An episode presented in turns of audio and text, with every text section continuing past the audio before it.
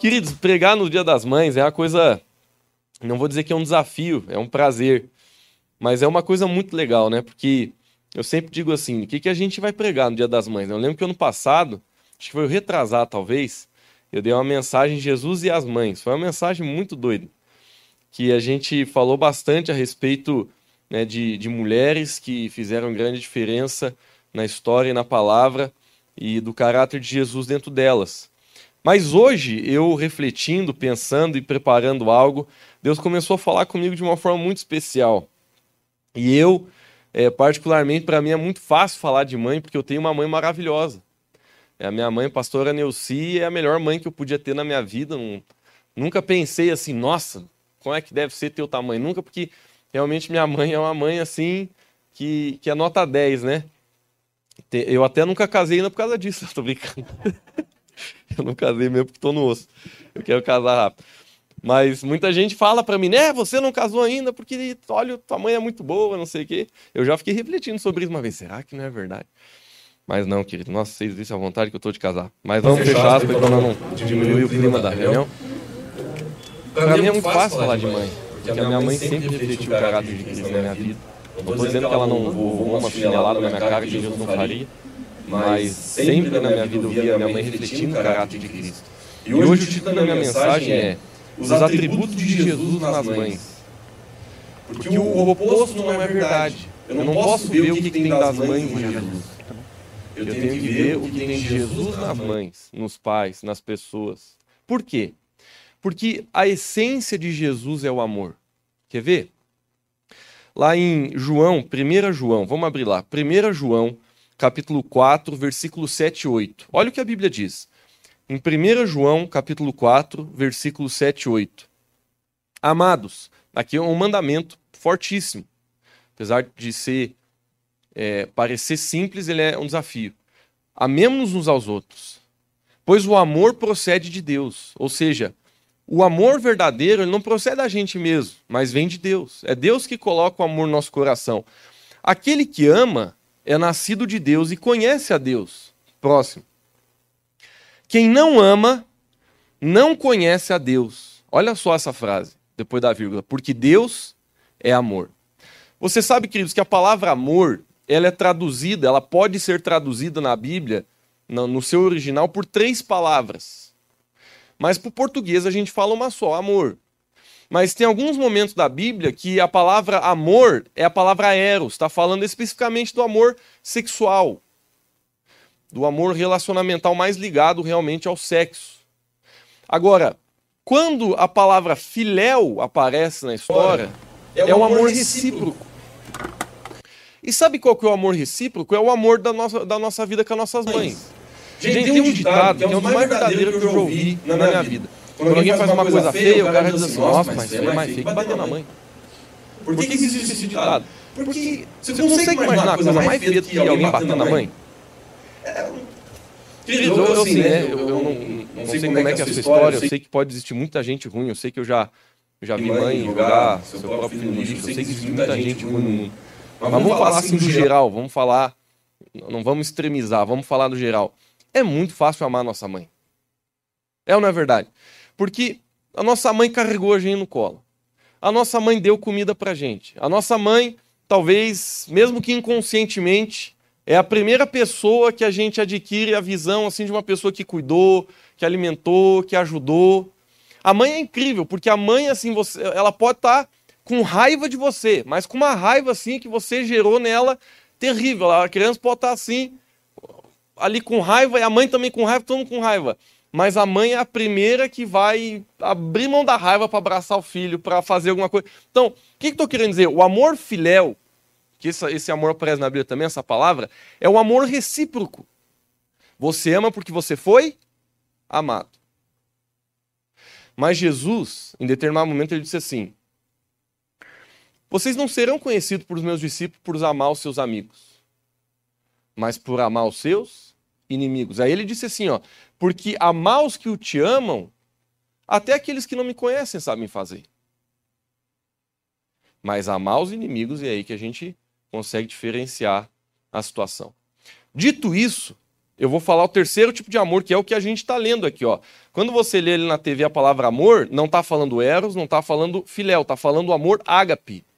Essa é a tradução desse versículo. Amor ágape, ele não é o amor que existe porque, porque você foi amado. O amor é, não é muito menos o, o amor do relacionamento do homem com a mulher, que é o relacionamento sexual. Aqui Jesus está falando da essência do amor dele pela sua vida, que é o amor ágape, é o amor incondicional. Ou seja, ele existe porque é uma decisão de Deus existir.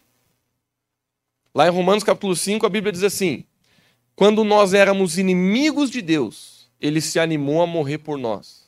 Ou seja, quando eu e você estávamos longe do Senhor, e muitos de nós ainda espraguejando a Deus, ainda assim ele já tinha decidido nos amar. Então, o amor de Deus pelas nossas vidas, querido, ele não é um amor condicional. O que, que eu estou querendo dizer? Ele não é um amor que está condicionado à tua performance. Ó, hoje você pecou mais, vou te amar menos. Deus não é assim. Ó, hoje você fez tudo certinho, tô te amando mais. Deus não é assim. Deus ele ama você porque ele decidiu te amar. Ele ama fortemente você, independente do que você faz, está deixando de fazer. É claro que eu posso desagradar a Deus com as minhas atitudes, porque as atitudes de um filho rebelde desagradam o coração do pai. Mas eu não consigo, com as minhas atitudes, fazer Deus me amar menos. Que doideira, né? Deus é maravilhoso. Ele, ele é o maior exemplo que a gente se inspira para amar. Agora vamos voltar para o versículo com esse contexto. Quem não ama não conhece a Deus, porque Deus é amor.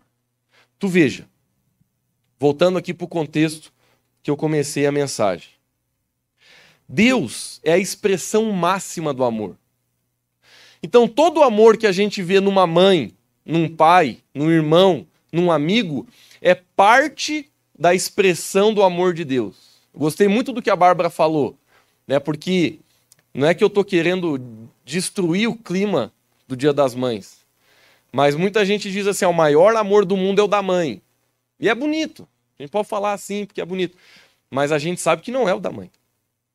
O maior amor do mundo é o de Jesus, é o de Deus pela sua vida. E quando a gente começa a beber dessa água, quando a gente começa a andar com Jesus, a gente passa a ser uma mãe que ama os filhos como Jesus ama, um pai que ama os filhos como Jesus ama, um marido que ama a esposa como Jesus ama, uma esposa, um filho, um amigo que ama como Jesus ama. Então ele é a expressão do amor. Ele é a expressão máxima. Por isso que é correto o título da mensagem hoje eu dizer os atributos de Jesus nas mães. Porque eu acho lindo, queridos, que Deus ele usou algumas coisas para que a gente possa conhecer um pouco do coração dele. E olha só, queridos, é no mínimo interessante algumas coisas que eu vou te mostrar aqui na Bíblia. Porque eu comecei a encontrar assim, poxa, o que, que eu vejo na minha mãe? Eu pensei na pastora Nelci, eu falei assim, o que, que eu vejo nas mães? O que, que eu vejo na minha mãe que eu vejo que claramente está em Jesus? E a primeira coisa que eu pensei, queridos, vem da seguinte frase que eu quero ministrar ao coração de vocês nessa noite. Talvez esse princípio seja um dos principais da noite. Tudo que tem vida antes precisa ser gerado.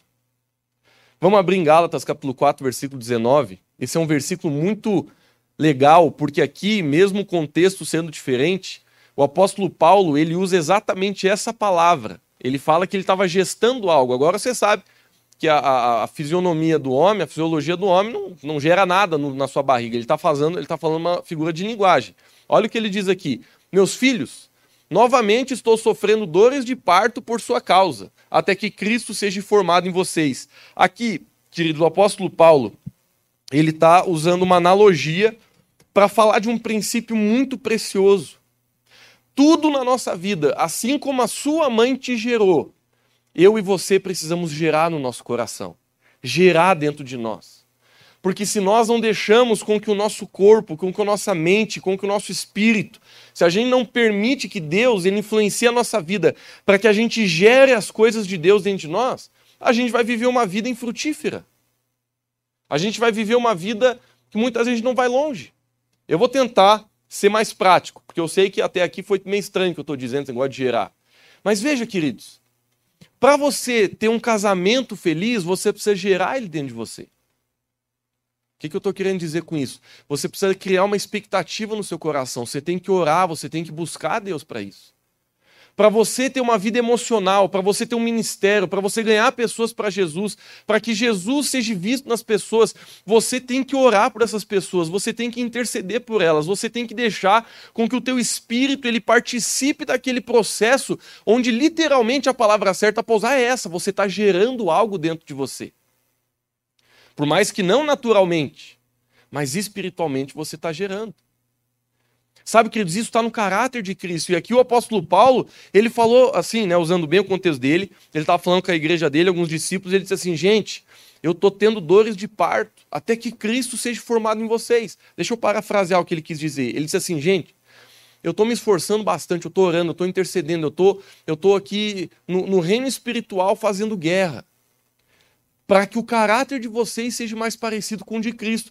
Porque o maior desejo do apóstolo Paulo não era encher a igreja que ele estava pastoreando, mas era que cada pessoa que entrasse naquele lugar tivesse o casamento transformado, a vida emocional transformada, a vida financeira transformada, a vida relacionamental transformada, espiritual, o conhecimento de Deus, o conhecimento do amor de Deus. O maior desejo do apóstolo Paulo, e ele aqui é um exemplo para nós como igreja, é que não que a gente só enche esse lugar, não é só que a gente faça cultos com centenas e milhares de pessoas, mas que as pessoas que têm estado nesse lugar, elas possam ter a vida completamente transformada. Esse é o cara, queridos, esse é o foco de todo homem de Deus. É fazer com que Deus seja visto nas pessoas. E eu vejo isso né, na maternidade natural. Eu estava pensando, né? Não sei se tem esse pensamento meio avoado, de vez em quando eu tenho. Deus, quando projetou as coisas, ele projetou com muita inteligência. Por exemplo, a gente sabe que o normativo aí de depois que uma mulher está grávida é em nove meses ela, ela trazer a, pessoa para o mundo. Né? Agora, Agora imagine se fosse duas semanas. Você já parou para pensar nessa doideira? Uma vez eu estava pensando, rapaz, imagina se fosse um mês. Porque às vezes tem, tem gravidez que não é esperada, né? Eu não sei, né? Estamos cheios de mulher grávida na igreja aí. Não sei se foi esperado, se não foi. Mas quando, né, eu fico imaginando, né, minha irmã também tá grávida, vai ganhar mês que vem. E eu lembro quando ela veio contar pra gente, né, que ela tava grávida, ela falou que tava em Floripa, de repente disse assim: "Ô, oh, queria me almoçar com vocês amanhã". Eu já eu já se liguei, né? Eu não precisei nem que o Espírito Santo me falasse. Quem que vai vir lá de Floripa só para almoçar? Eu falei, não, tem coisa aí, cara. E muito feliz, e muito alegre. Não, a gente tá com saudade, queria me almoçar com você. Só que eu não quis estragar, né? Apesar de que eu... Ela não me falou, mas eu pensei, não, tem coisa aí, homem. Tem coisa, não veio aqui comer um macarrão. Né? E aí ela chegou no meio da... da... No meio da... do almoço, o Andy falou assim, vamos tirar uma foto todo mundo? Aí ele começou a falar e os dois anunciaram, né? Enquanto tava filmando já assim, a gente achou que a foto eu já vi que ele tava gravando, né? Eu sou um cara esperto, né? Eu sou um cara que tá lá na frente, né? Aí eles falaram, estamos grávidos, daí tudo bem, a mãe chorou, aquela coisa. Mas sabe, queridos, eu fico imaginando, Deus ele já projetou assim, ó, vou te dar nove meses para você se acostumar com a ideia. Porque às vezes eu já conheci algumas mães que precisavam de uns dois anos, né? Para preparar, para mas Deus ele falou assim: não, Mike 9 também não. Então, assim, vou te dar nove meses para você gerar no coração. Eu não sei, eu não sou mãe. Se eu tiver errado, alguma mãe vem aqui e me desmascara aqui na frente de todo mundo. Mas eu imagino né, que uma, uma, a mulher, quando ela descobre que ela está grávida, não é só a barriga que cresce, mas o coração começa a mudar completamente, né? Bárbara falou um testemunho ali. Quando sabe que está grávida, começa a acontecer um negócio. Eu imagino que deve ser assim mesmo. Você começa a se preparar no coração, no espírito, no emocional, né? Dependendo da situação, às vezes fica um pouco nervoso, às vezes não vê a hora de nascer. Mas o que eu estou querendo dizer, queridos, o princípio espiritual que eu quero que você traga para a sua vida, principalmente você que é homem e está viajando nessa mensagem, ô Lucão, que mensagem doida é essa aí, rapaz? As mulheres estão amando, eu estou aqui vagando. Não, mas preste atenção. Mens... O princípio espiritual que eu quero trazer para você é, eu sei que vai soar um pouco estranho, mas assim como as mães, elas geram presentes e filhos, nós, como filhos de Deus, precisamos aprender a gerar as coisas de Deus. Porque tudo que é valioso é gerado. Tudo que é valioso, a gente não consegue de uma hora para outra. Tudo que é valioso, tudo que vale a pena, você não consegue construir de um dia para a noite. Sabe, queridos, uma vez eu ouvi uma frase que diz assim: ó, os romperes de Deus, eles podem acontecer de repente, mas nunca do nada. Isso é uma grande diferença. Tem gente que está vivendo na sorte, achando que só vir na igreja uma hora as coisas vão acontecer. Não, querido. Teu casamento não vai mudar do nada. Teu casamento, é, tua vida financeira não vai mudar do nada. As coisas na nossa vida que precisam mudar, elas precisam ser fruto de algo que temos feito, gerado, construído dentro de nós para que a gente veja acontecer. Ó, deixa eu falar a frase de novo para você pegar bem o trocadilho. As, as, as transformações de Deus na sua vida, elas podem acontecer de repente. Ou seja, às vezes pode vir um dia e você vê o mover de Deus na tua vida mudar completamente uma situação. Mas se você for vai conversar com essa pessoa, faz dias que ela estava orando. Talvez em alguns aspectos fazia mês que ela estava jejuando. Por quê? Porque algo está sendo gerado para que o romper aconteça. Deixa eu te fazer uma pergunta com aquele carinho, queridos, que a gente tem. Você tem gerado as transformações que você quer um dia acontecer na sua vida? Você tem se preparado para isso? Você tem orado? Você tem, é, dependendo da área, até estudado, se esforçado? Você tem intercedido? Ou você está esperando que simplesmente o filho nasça do nada, sem nem crescer tua barriga? Não, queridos. Eu não estou dizendo que é pelo nosso esforço. Tem muita coisa realmente que a gente só entrega para Jesus e espera acontecer. Mas existem muitas coisas na nossa vida que só vão melhorar, mudar e adquirir o aspecto que Deus quer que adquira se nós formos intencionais e gerarmos isso no nosso coração. Quem não, não levanta a mão para me agradar, levanta a mão se é verdade mesmo. Quem aqui está entendendo a mensagem? Está entendendo? Se não levantar a mão, está viajando. Tá, beleza. Alguns estão viajando. Mas eu espero que você tenha entendido meu trocadilho. Bom, o segundo aspecto que eu quero ministrar ao seu coração hoje, que eu vejo de Jesus nas mães, é o amor e o desejo de cuidar. Olha que coisa interessante. Vamos lá. Esse versículo aqui, no mínimo, você vai dizer assim: oh, nunca, nunca tinha pensado nisso. Quer ver? Ó? Mateus 23, 37. Jesus aqui estava triste. Porque ele mesmo está narrando, daqui a pouco vou ler com vocês que já deve estar tá aparecendo ali. Ele mesmo está narrando assim, ó, como eu queria ter ajudado vocês. Olha só, vamos ler. Jesus ele disse assim: Jerusalém, Jerusalém, você que mata os profetas e apedrejos que quanta aqui, eu só quero a partir desse desse quantas aqui. Quantas vezes eu quis reunir os seus filhos? Agora olhe, queridos. Olha o exemplo que Jesus dá. Como a galinha junta os seus pintinhos debaixo de suas asas, mas vocês não quiseram. Jesus ele podia ter falado assim, ó, como eu queria ter juntado vocês como o galo velho que caroqueia até os pintinhos chegar perto. Não, mas Jesus mesmo, ele, ele quis dar o exemplo da mãe, da galinha. E ela falou assim, ó, quantas vezes eu, como uma mãe, eu tentei ajuntar vocês, assim como a galinha junta os seus filhos, seus pintinhos. Mas vocês rejeitaram. Jesus aqui, ele está no momento de dor no seu coração, expressando sua, sua frustração. E vou falar com muito carinho, conosco. Quando muitas vezes a palavra de Deus vem a você, mas você rejeita. Deus te chama para você entrar no teu quarto para você conversar com ele, mas a gente quer ver filme. Deus te chama para você é, ter comunhão com Ele, mas você acha que as outras coisas são mais importantes que Deus. E aqui Jesus ele está falando: como a galinha, eu queria reunir vocês, eu queria unir vocês. Então, na minha mãe, né? Agora que minha irmã ela mora em Florianópolis, a maior alegria da minha mãe é quando a família está junta. É incrível. Teve a família junta a vida inteira, só Tava, jogava chinelo em nós quando errava as coisas. Agora que tá um separado, assim, uma coisa. A maior alegria da minha mãe é: nossa, tá toda a minha família na mesa. Ela tira foto. A minha mãe é engraçada, eu não tô aumentando. Nós estamos assim, almoçando nada. Tô ali metendo um feijãozão. De repente ela aparece no celular na minha cara. Assim. Que, que é isso, mãe? Tô filmando. Aí ela vai filmando a cara de todo mundo. Assim. Mas não tem contexto, entendeu? Não tem tipo assim, ah, dá um tchauzinho. Não, ela só passa na tua cara. Assim. É, eu não estou exagerando. A pastora Neuci, ela, se ela fizesse parte da mídia da igreja aqui, não precisava mais ninguém. Que ela faz uma mídia fatal, aí.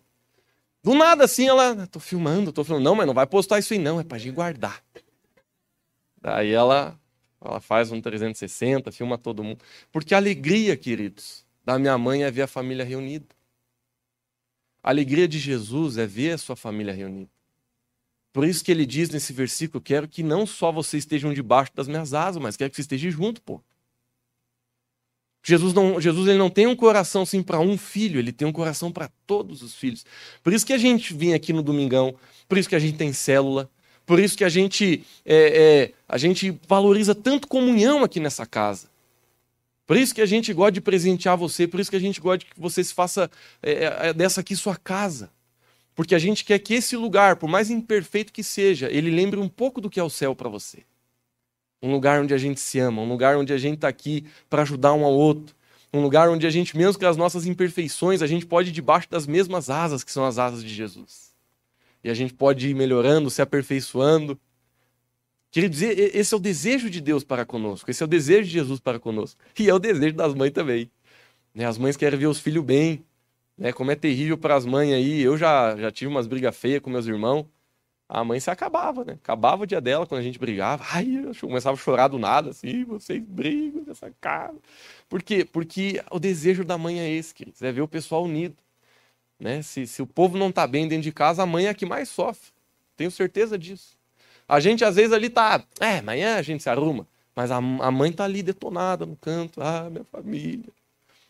Queridos, o coração de Deus é um coração maravilhoso e Deus ele quer que você vá para debaixo das asas dele. Talvez você esteja aqui nessa noite você esteja rejeitando esse lugar na sua vida. Não é que você esteja dentro da igreja, mas você está rejeitando ir para baixo das asas de Jesus. Porque esse lugar fala de proteção, de comunhão, mas também fala de submissão. Fala de a gente entender que o nosso jeito muitas vezes não é o jeito de Deus. E que a gente precisa moldar o nosso caráter, o nosso jeito de fazer as coisas aos princípios da palavra. Quando Jesus está falando não quisestes vir, Jesus não está falando literalmente de uma asa gigante que ele que, que cresceu ali e veio cá, não. Ele está falando da nossa forma de viver. A gente sai debaixo das asas pela nossa forma de viver, nossa forma de lidar com Deus, de priorizar as coisas do Senhor. Mas eu vejo isso tão forte. O desejo de Jesus de nos amar e de nos cuidar. Agora, outra coisa que eu acho muito interessante nas mães, que eu vejo em Jesus também, é o desejo de encher o nosso bucho né? Eu, assim, eu, eu, A minha mãe, assim, a minha mãe, a alegria dela é ver a gente comer o prato até o final. Se não come, ela já pergunta: o que que deu? Não, mãe, não tô com tanta fome hoje. O que que deu? Ficou ruim? Não, mãe. Hoje eu comi um, um café da manhã mais reforçado ali, peguei, botei no prato. Mas o que que é? Tava sem sal? Não. Por quê? Porque a mãe, ela quer ver sair tudo que tá no teu prato ali, rapaz. Não, ela não vai ter paz, ela vai e olha só, vamos abrir lá em João capítulo 6, versículo 35. Olha o que Jesus fala. Vê se o coração de Deus também é assim. Ó. Jesus declarou: Eu sou o pão da vida. Aquele que vinha a mim nunca terá fome. Jesus está dizendo assim: ó, na cozinha espiritual aqui não vai faltar carne, feijão, não vai faltar fruta, não vai faltar nada, porque ninguém vai passar fome comigo. E claro que a gente está falando especificamente agora de, um, de, de, algo espiritual. Obrigado, Tia Rosa. Eu sei que na casa da Tia Rosa ninguém passa fome também, né, Tia Rosa? Eu tô ligado que eu já fui matar os cafezão lá. E é forte, é forte. Obrigado, Tia Rosa. Mas Jesus está dizendo aqui, ó. Quando você vir para minha presença, tu não vai sair com fome. E legal que na casa de Jesus, né, na presença de Jesus, a gente pode se saciar. Né? Eu, quando eu vou na casa de alguns, assim, quando a comida é muito boa, a gente não quer passar vergonha, né? A gente come um, dois, três pedaços, de repente quer mais dentro da gente. A gente quer, mas a gente fala, não. Tô, tô, tô tranquilo, já comi antes de vir, nem comemos nada, né? Queria meter ficha mais. Mas com Jesus a gente não precisa fazer hora. Olha o que Jesus está dizendo aqui, ó. Aquele que vem a mim nunca terá fome. Aquele que crê em mim nunca terá sede. Sabe, queridos, da mesma forma que uma mãe ama alimentar seu filho, Jesus ele ama alimentar você mas você precisa deixar ser alimentado por ele. Jesus ele estabeleceu uma condição. Vê se não é lógico aqui, não preciso nem explicar. Aquele que vem até mim. Muitas vezes a gente está passando fome, e eu estou falando de uma fome espiritual, porque você não vai até ele.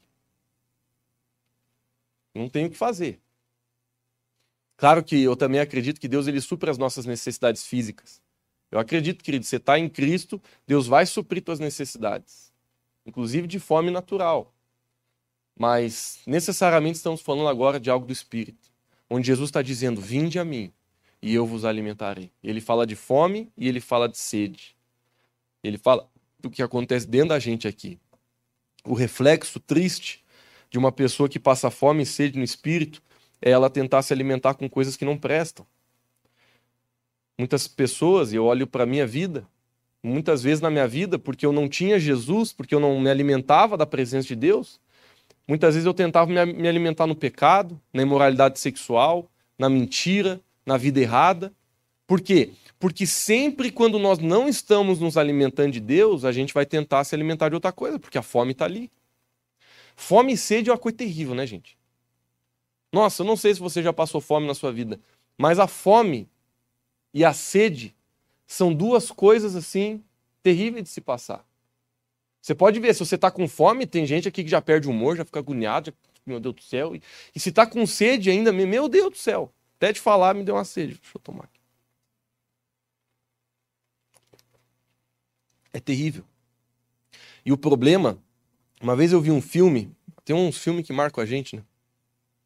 Filme velho ruim daqueles de sessão da tarde, mas não tinha o que fazer, tinha uns 11 anos, vi. Mas me marcou.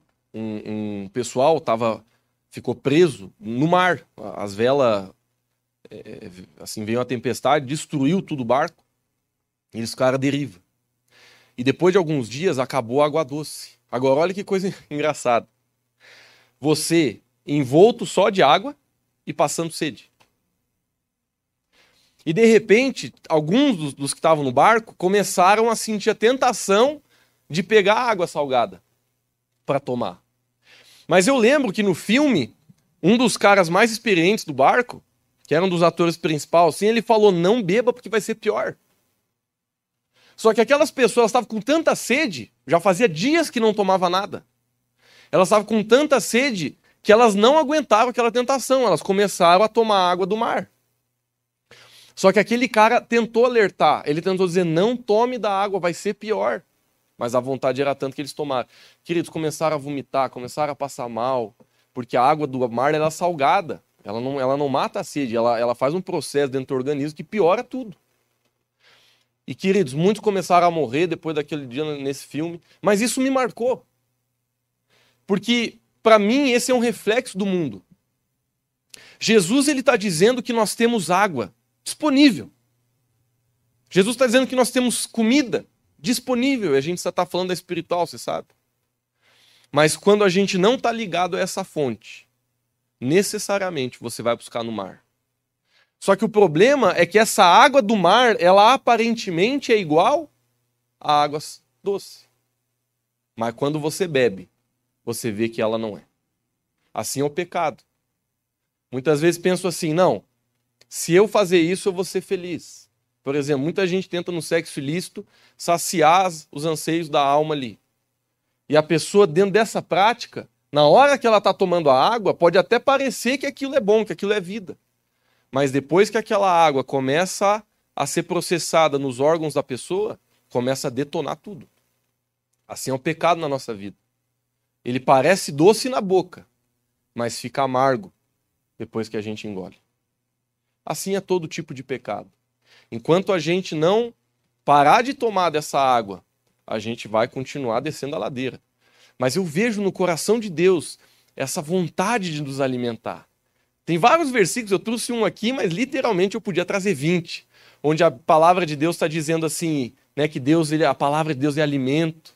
Né? Jesus mesmo, quando ele estava sendo tentado pelo capeta no deserto, ele falou: não só de pão viverá o homem, mas de toda palavra que procede da boca de Deus. Tem vários versículos onde a gente vê né, Davi em Salmos falando Deus é aquele que me alimenta. Por exemplo, olha o Salmo 23, ele me leva a pastos verdejantes. O que é pasto verdejante para uma ovelha? É o lugar do banquete, meu chefe lugar de meter ficha. Então, em vários momentos da Bíblia, a gente encontra esse coração de Deus de querer alimentar você. Assim como as mães. Mas se a gente não se alimenta, assim como uma criança natural, ela vai enfraquecendo. É, eu imagino que uma das experiências, eu sei que eu não vou ter, eu confesso para vocês que eu também não queria ter. Deus coloca as vontades nas pessoas certas, né? Eu não tenho vontade de uma criança ficar ali no meu peito. Né? Acho que, como homem, eu acho que é o mais estranho no mundo. Mas para uma mãe deve ser uma coisa maravilhosa, né? Eu, eu, Assim, pensando na mãe, eu não tenho muita vontade, mas a mãe. Imagina, né? Você olhar pro teu filho, ele tá se alimentando de você, rapaz, que coisa doida. É, e é só aquilo. É, eu sou meio ignorando essas coisas. Eu não sabia quanto tempo que uma criança ficava só no peito da mãe, né? Depois eu descobri quanto tempo é, quase um ano, né? Seis meses depois começa um, uma bananinha, um... Eu fico olhando para as crianças, eu já quero dar um bife.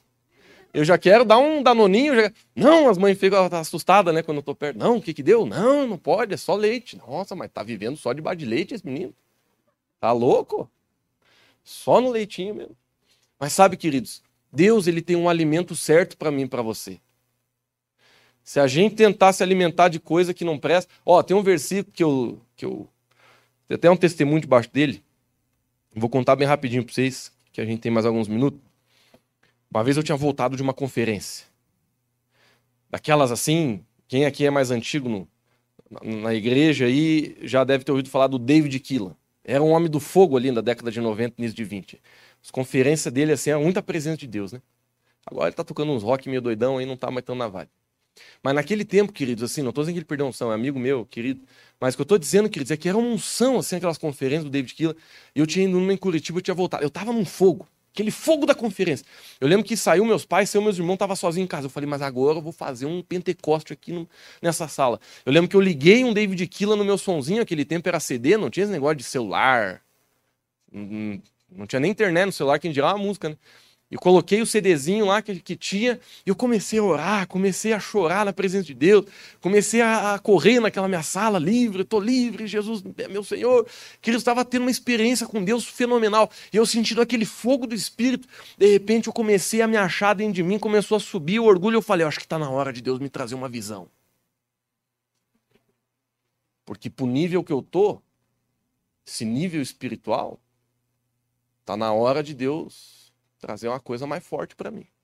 Nunca tinha tido uma visão, né? Aí eu pensei, Deus, é hoje que o Senhor vai me dar essa visão.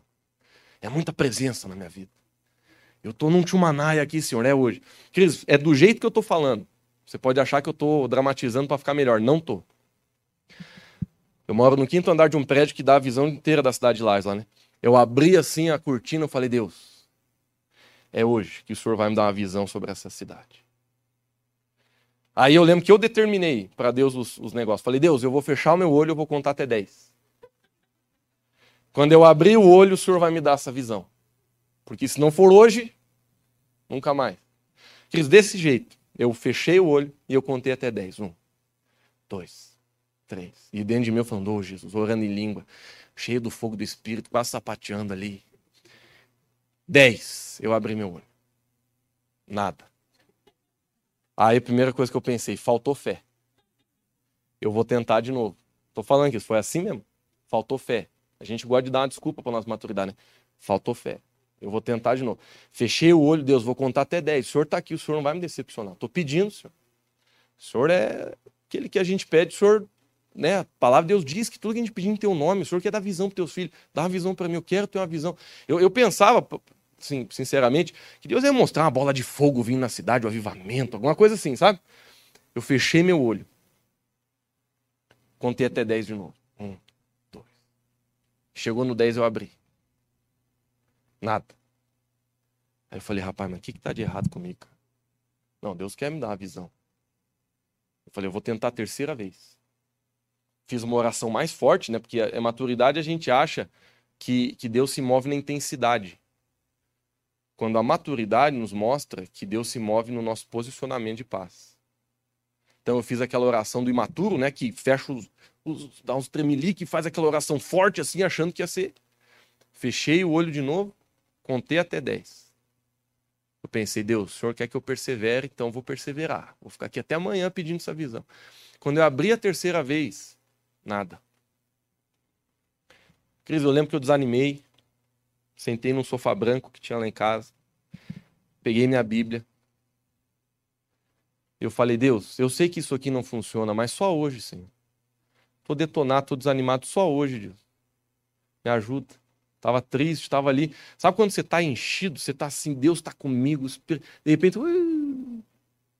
eu peguei a Bíblia. Agora a gente usa esses iPads, essas coisas, né? Eu peguei minha Bíblia, fechei o olho, abri e botei o dedo. Livro de 1 Coríntios. Não vos dei alimento sólido, porque ainda não suporteis. Por isso vos tenho alimentado com leite espiritual. Queridos, aí, aí eu comecei a chorar, eu falei, ó oh, Deus falando comigo, rapaz, de um jeito diferente, de um jeito que não tinha acontecido ainda. Porque eu não aconselho muito você fazer isso. Você pode abrir lá, Judas foi e se forcou. Você fecha, tu abre de novo, vai e faça o mesmo. Aí, tá Pode dar B.O. Então, eu não aconselho você a fazer isso. Tem muita gente que gosta, né? A palavra do dia, tu abre, põe o dedo, é essa aqui mesmo. Você lê e acha que Deus falou aquilo. Não, queridos, leia toda a Bíblia, não seja preguiçoso. Esse negócio de pôr o dedo assim, funciona só quando a gente está desesperado, que nem eu, assim, né? Deus tem uma misericórdia, ele vai lá ainda. Mas, queridos, eu lembro desse versículo. Eu contei toda essa história para falar desse versículo. Muitas vezes Deus nos dá leite, porque o nosso corpo espiritual não consegue receber carne. O que, que eu faço então, Lucão? Toma do leite, chefe. Até você ficar mais crescidinho, vai vir uma bananinha amassada, vai vir uma cenourinha amassada. E daqui a pouco vai dar de mastigar o pãozinho assim e ficar. Depois de alguns, sei lá quantos anos, que a gente joga uma picanha na mão do sujeito, na boca da, da, da criança. Mas demora. Né? E ainda, né, eu tenho um amigo meu, tio Miz e a Camila, tem uma filhinha, acho que fez um, não fez nem um aninho ainda. Aí deram uma carne para ela mastigar. Mas não para comer, né? Só para ficar chupando que nem uma chupeta, né? A carninha. De repente, eu me entrou um pouquinho assim, mas foi um desespero deles. Eles falaram, cão do céu, olha. Eles fizeram um monte de curso assim na internet de como desafogar a criança e tiveram que um dia levar um susto lá. Não sei que mãe aqui que já teve um susto parecido com esse, mas é, é terrível, né? E, e aí eles falaram, Lucas, tem que ter muito cuidado. Sabe, queridos, Jesus ele ama tanto você que ele não vai jogar picanha na tua boca se teu, teu estômago não aguenta. Mas ele vai te alimentando com leite espiritual. Muita gente diz assim: Deus revela teus mistérios, as coisas mais sórdidas do teu reino. Não, queridos. Vai pro leite.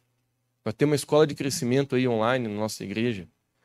Faz a escola de crescimento, você que não fez, porque lá você vai aprender os fundamentos da palavra, os fundamentos da vida cristã. Você vai conhecer a Bíblia de uma forma que realmente você vai poder praticar de uma forma viva na tua vida. Não adianta você querer pular etapa, mas eu vejo no caráter de Jesus o querer nos alimentar. Mas ele quer te alimentar da coisa certa. A pergunta que eu faço para você nessa noite é: você está abrindo a boca para Jesus? Ou você está fechando? Eu lembro, né, muito bem quando eu era pequeno, que a mãe vinha com os aviãozinhos. Pai também. Só que aviãozinho de, de, de mingau, de, de, de, chocolate, de coisa assim, a gente aceitava na hora. Agora, aqueles aviãozinhos de sopa de legume, a gente fechava. Não, não, não abre, abre, abre. Às vezes a gente é assim para Jesus. Você acha que, que no alimento de Jesus para tua vida vai vir só chocolate e sobremesa? Não, Jesus tem que jogar um brócolis. A minha mãe, quando era pequeno, para tentar enganar nós, ela falava árvorezinha que deixa forte. Porque daí um piazão velho se anima, né? Não, vai deixar forte? Vai, então.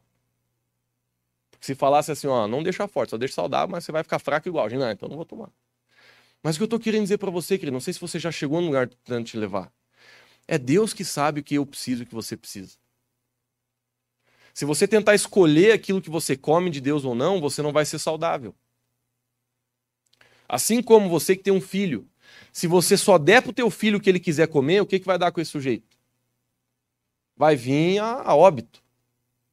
Mas se você, o teu filho, ele aceita as coisas que você quer que ele coma, vai crescer saudável.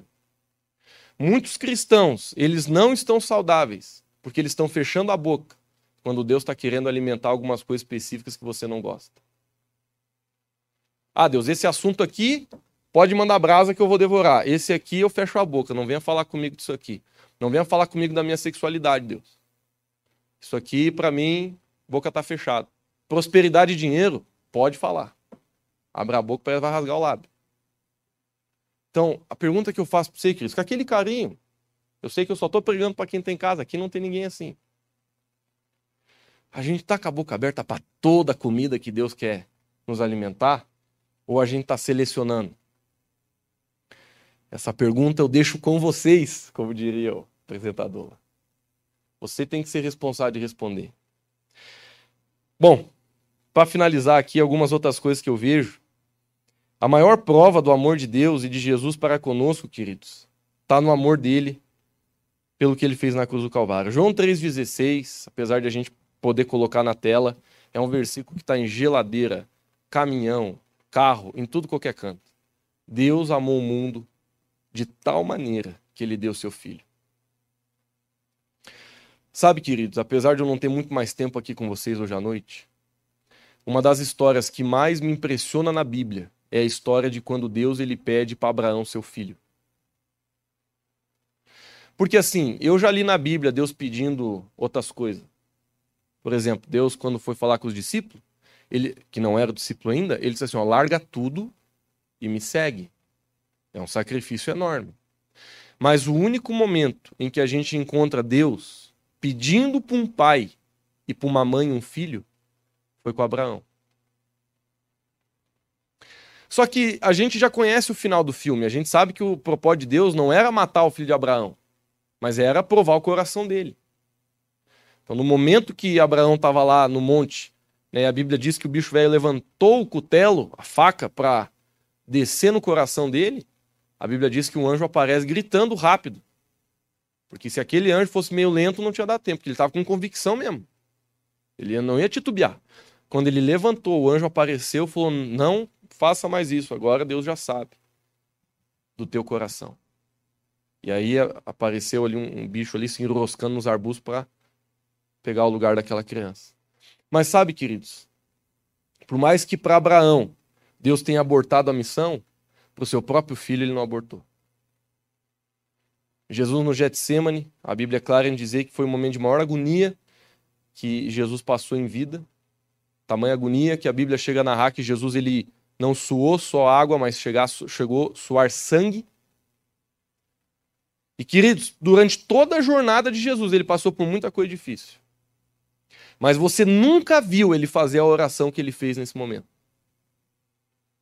Ele chega e fala para Deus assim: Deus, se possível, livra de mim esse cálice. Traduzindo para o nosso termo de hoje, se possível, me livra dessa encrenca, desse problema, dessa bucha, arranja um plano B aí, porque eu não aguento mais. Jesus estava tão mal que ele orou três vezes pedindo a mesma coisa. Agora, a Bíblia não diz que Deus disse não. A Bíblia não dá detalhes se Deus respondeu ou não respondeu. Mas o que a Bíblia fala com clareza é que Jesus três vezes orou. Ele foi lá, orou, de repente ela lá, acordava os discípulos, ô pessoal, vamos orar que coisa está feia. Ele ia orar de novo lá, ele pediu de novo três vezes. Quando ele orou a terceira vez, a Bíblia diz assim: Amém, Senhor. Jesus falou: A ti eu entrego o meu espírito.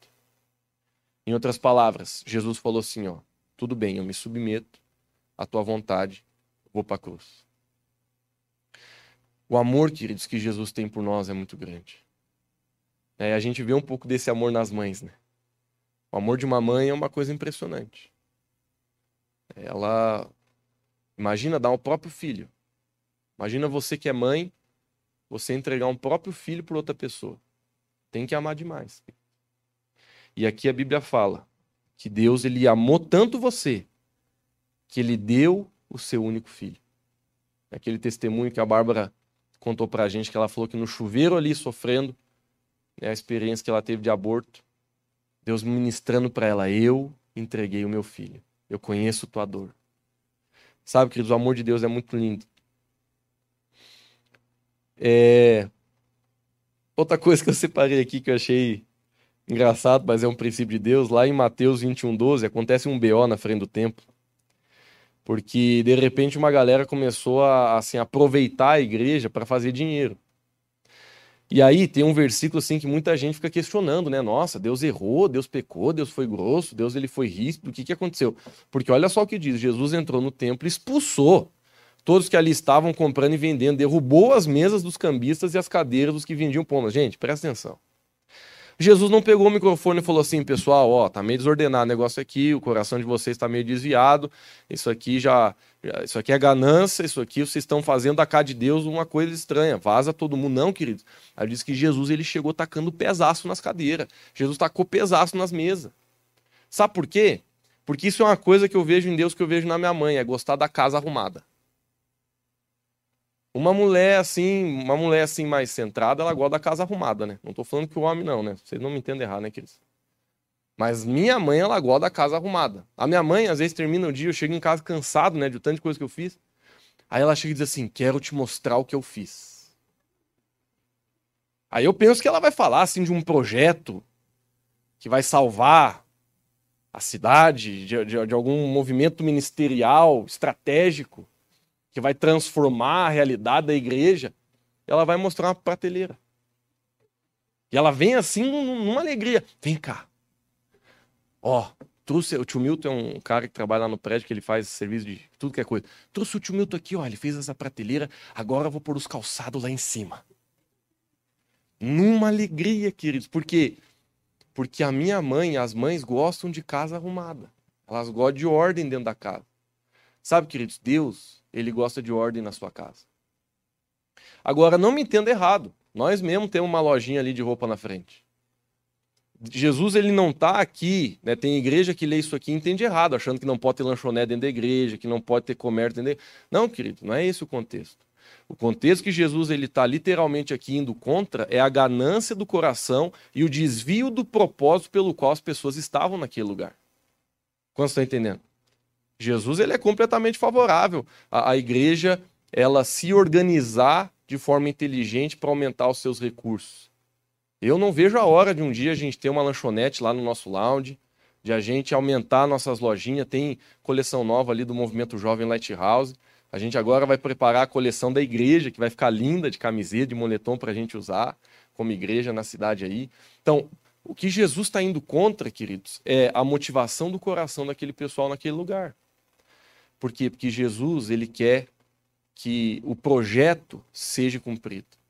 E a casa de Deus é um lugar de adoração, é um lugar de devoção, é um lugar onde a gente vem para se encontrar com o Pai e ser edificado. Se um dia você vir para essa igreja e você perceber que o nosso propósito aqui está sendo ganhar dinheiro, eu sou o primeiro a dizer: vai embora daqui porque a gente perdeu as ideias. Endemoniou tudo. Mas enquanto você estiver nesse lugar e você vê que o nosso principal objetivo é te conectar com Deus, é porque graças a Deus a gente ainda está alinhado e se Deus quiser vamos permanecer. Amém? Bom, lá em Salmo 37, 18 e 19, a gente vai ler só mais alguns versículos e vai orar. Salmos 37, 18 e 19 diz assim: ó, O Senhor cuida da vida dos íntegros e a herança deles permanecerá para sempre. Pode pôr no 19, fazendo favor? Em tempos de adversidade não ficarão decepcionados, em dias de fome desfrutarão fartura. Vamos abrir em 1 Pedro 5,7. Olha que versículo poderoso também. Está falando do cuidado e da proteção de Deus para com as nossas vidas. 1 Pedro 5,7. Lancem sobre ele toda a sua ansiedade, porque ele tem cuidado de vocês. Eu vejo né, nas mães o cuidado e a proteção de Jesus. Né? A mãe, nossos pais, eles têm esse cuidado essa proteção, eles querem nos ajudar a nos proteger. Quantas vezes na minha vida eu tive a oportunidade de sentir esse cuidado, essa proteção dos meus pais. E como marca na nossa vida, quando um filho erra, mas em vez de ele encontrar um pai que o rejeita, ele encontra um pai que o abraça. Isso já aconteceu várias vezes comigo. Várias vezes eu pequei, pequei feio, fiz coisas erradas e até não tinha coragem de, de, de contar para meus pais porque era coisa muito feia. Mas quando eu fui lá falar com eles, confessar o meu pecado, todas as vezes, meus pais olharam para mim e falaram assim: Lucas, a gente ama mais agora do que antes, a gente confia em você mais hoje do que antes. Porque a gente sabe que o teu coração está inteiro conosco. A gente ama você, a gente vai estar tá contigo na tua restauração. Que eles não tem coisa melhor do que você encontrar na sua casa um povo que te ama e acredita em você. Mas é muito difícil quando a gente não encontra. Né? Eu sei que aqui eu estou falando de Jesus, porque Independente do ambiente que você tem na tua casa ou teve, Jesus é aquele que pode sarar as tuas feridas. Talvez você esteja aqui ouvindo eu falar da minha mãe e de Jesus, e você esteja pensando assim: nossa, Lucas, mas lá em casa foi muito diferente. Minha mãe, ela não tinha Jesus, ela fez coisas que me machucou demais. Meus pais não, não conheceram o Senhor e por causa disso foi muito difícil lá em casa. Mas sabe, querido, se esse é o teu caso, eu quero te animar. Jesus é aquele que pode lançar um bálsamo de cura sobre a sua vida e que hoje mesmo você pode sentir o carinho, o cuidado e a cura de Jesus no seu coração. Uma coisa que eu encontro no amor de Cristo para nossas vidas, que eu também encontro nas mães verdadeiras, é que Jesus não nos manipula. Eu não vou abrir lá só para ganhar tempo, mas no, em Lucas capítulo 15 a gente vê a história do filho pródigo. E na história do filho pródigo, o filho saiu de casa. E ele saiu mesmo, e o pai deixou ir embora. É engraçado porque o pai não foi de atrás, é uma coisa que às vezes eu fico pensando, né, meu Deus, será que não tinha que ter ido de atrás? Não, a Bíblia diz que o pai ele deu a herança que pediu e falou: "É isso que você quer, é isso que você quer". Então, tá bom. Mas a Bíblia é clara em nos mostrar que todos os dias aquele pai ele estava esperando o filho voltar. Mas qual que é o princípio que eu quero enfatizar nessa história? É que o amor de Deus nas nossas vidas ele não é manipulador. Deus ele não manipula você para você estar tá com ele. Você acha que ó, coisa linda, né? Jesus ele, ele podia ter escrito versículo assim, ó: Queres ser rico, venha para minha presença. Queres prosperar no sentido assim egoísta da palavra, pode chegar mais, não, queridos. Que Jesus ele falava no principal motivo, na principal né, pregação dele para chamar a galera é arrependam-se, negada. Porque é chegado o reino de Deus e aquele que não se arrepender do seu pecado, não vai ver o reino, vai ir para o inferno. A, a, o convite de Jesus para o evangelho, apesar do evangelho trazer paz, alegria, prosperidade e até muitas vezes ajudar você, até em questões financeiras, prosperar a sua vida, mas o convite principal não é esse. O convite principal é você precisa entender onde você está, o que você precisa. Você está longe de Deus. Você carece da graça do Senhor. E sem essa graça, é fogo eterno é, é, é inferno para a nossa vida longe de Jesus. Esse, essa mensagem é clara. E ele diz: arrependam-se dos seus pecados, para que vocês nasçam de novo. Jesus ele não quer manipular você com. Porque o que é manipulação? Preste atenção. Você pode estar sendo manipulado sem perceber.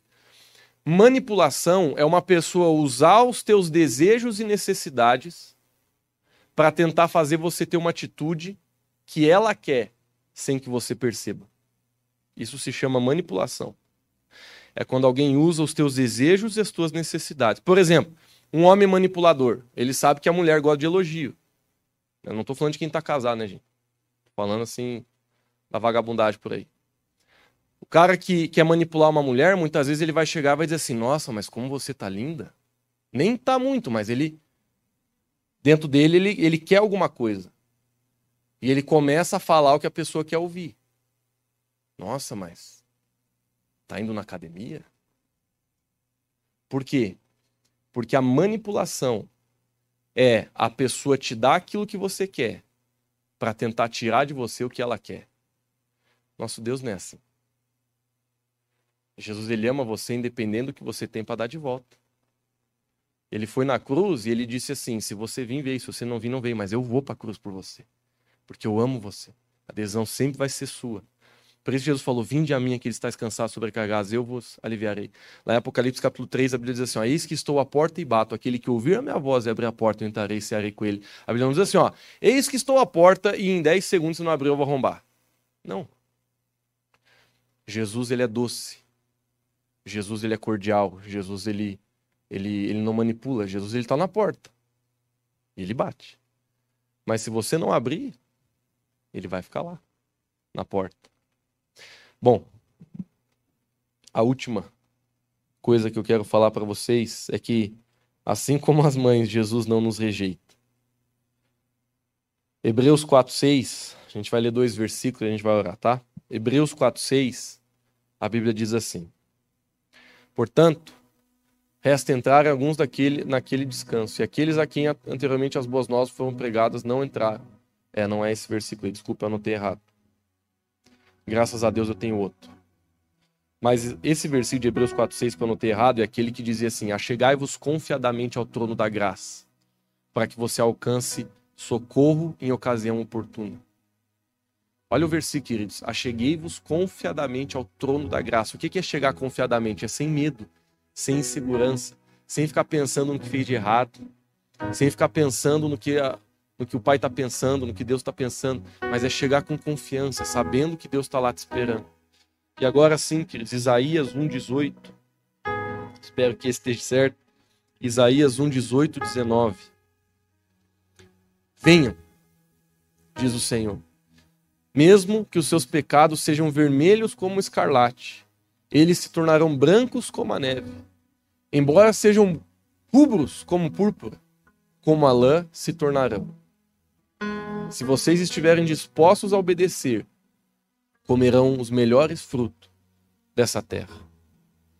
Queridos, esse é o coração de Jesus, que eu também como na, na minha mãe e nas mães.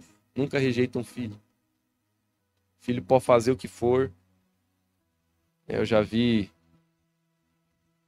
não que seja o melhor exemplo para se dar, mas eu já vi às vezes na, na TV, né, quando tem um filho bandido, de repente a mãe vai lá na, na delegacia, né, e o filho fez coisas terríveis.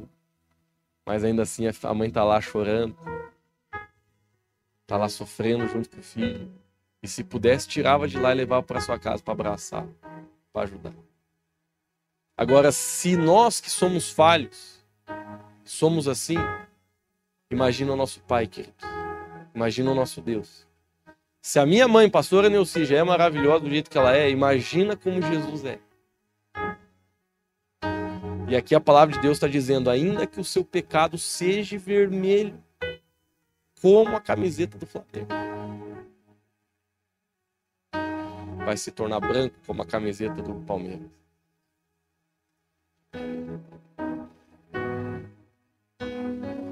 Por quê, queridos? Porque Deus ele está querendo passar uma mensagem para você.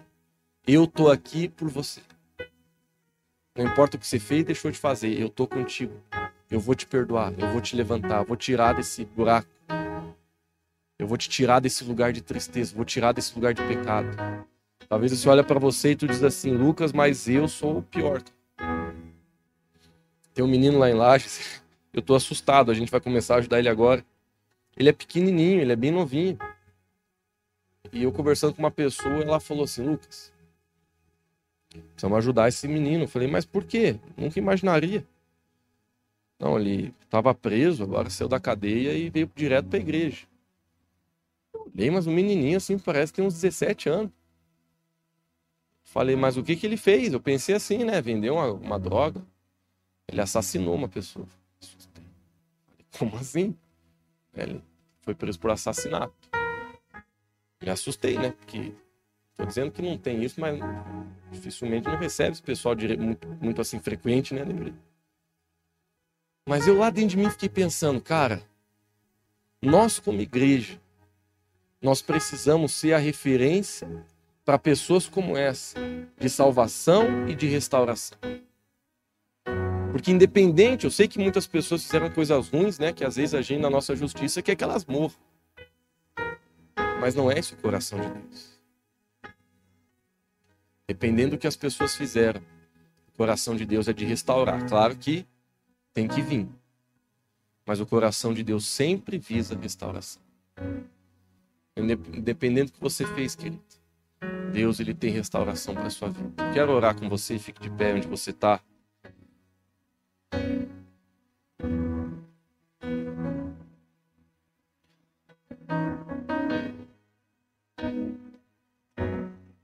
Amém. Feche teus olhos, abra suas mãos. A gente vai fazer uma oração pedindo que a presença de Deus ela toque o seu coração, assim como um abraço de uma mãe.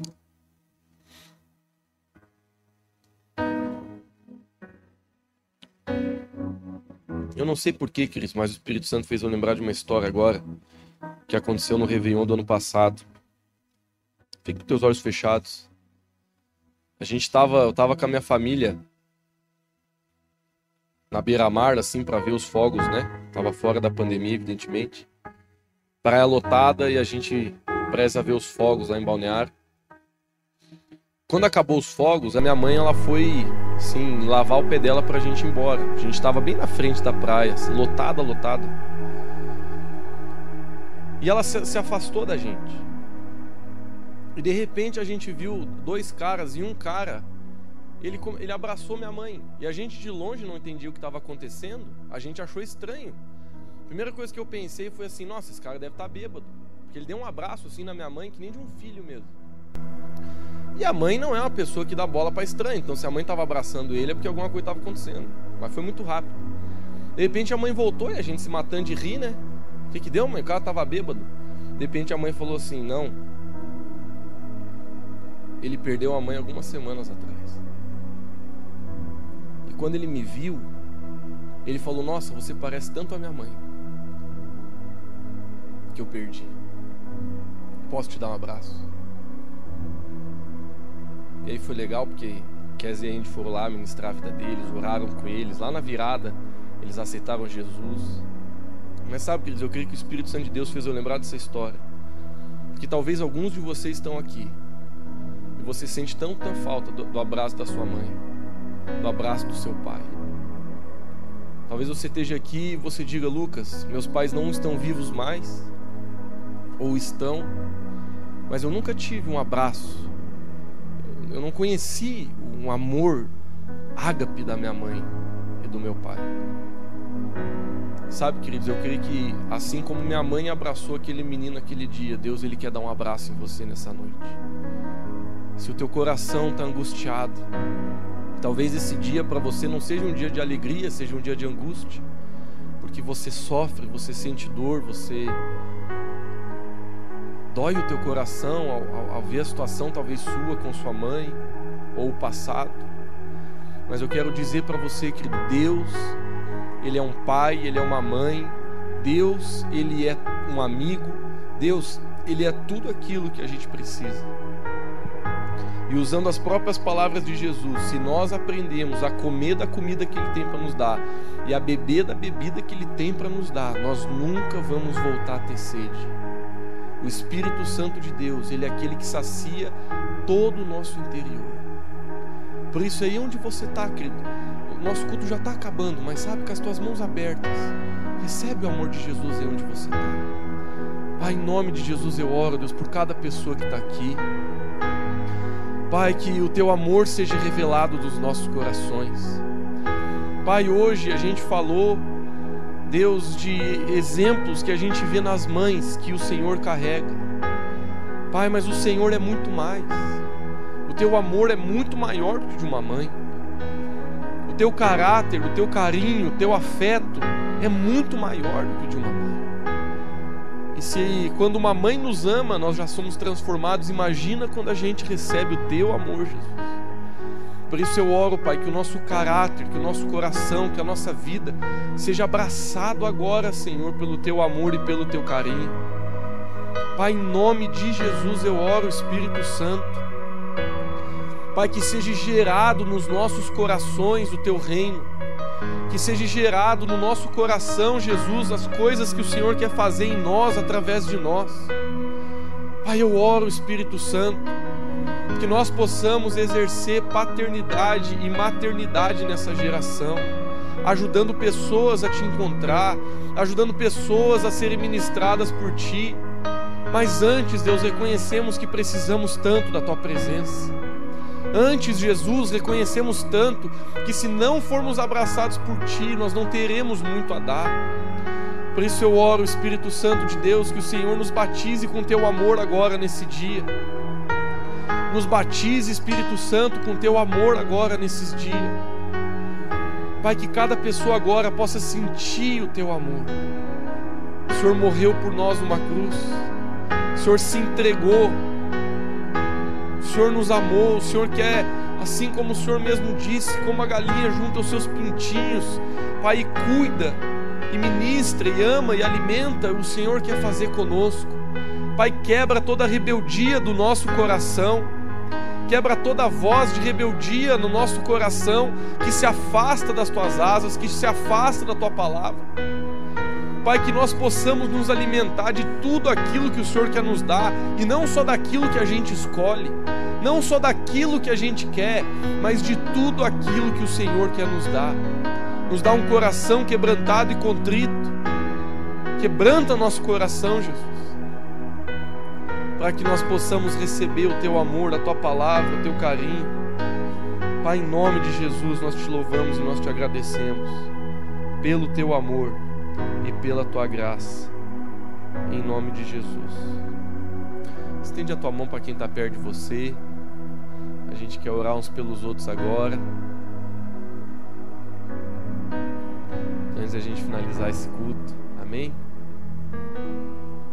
Sabe, queridos, eu não vou pedir para você levantar a mão, porque eu acho que não é necessário.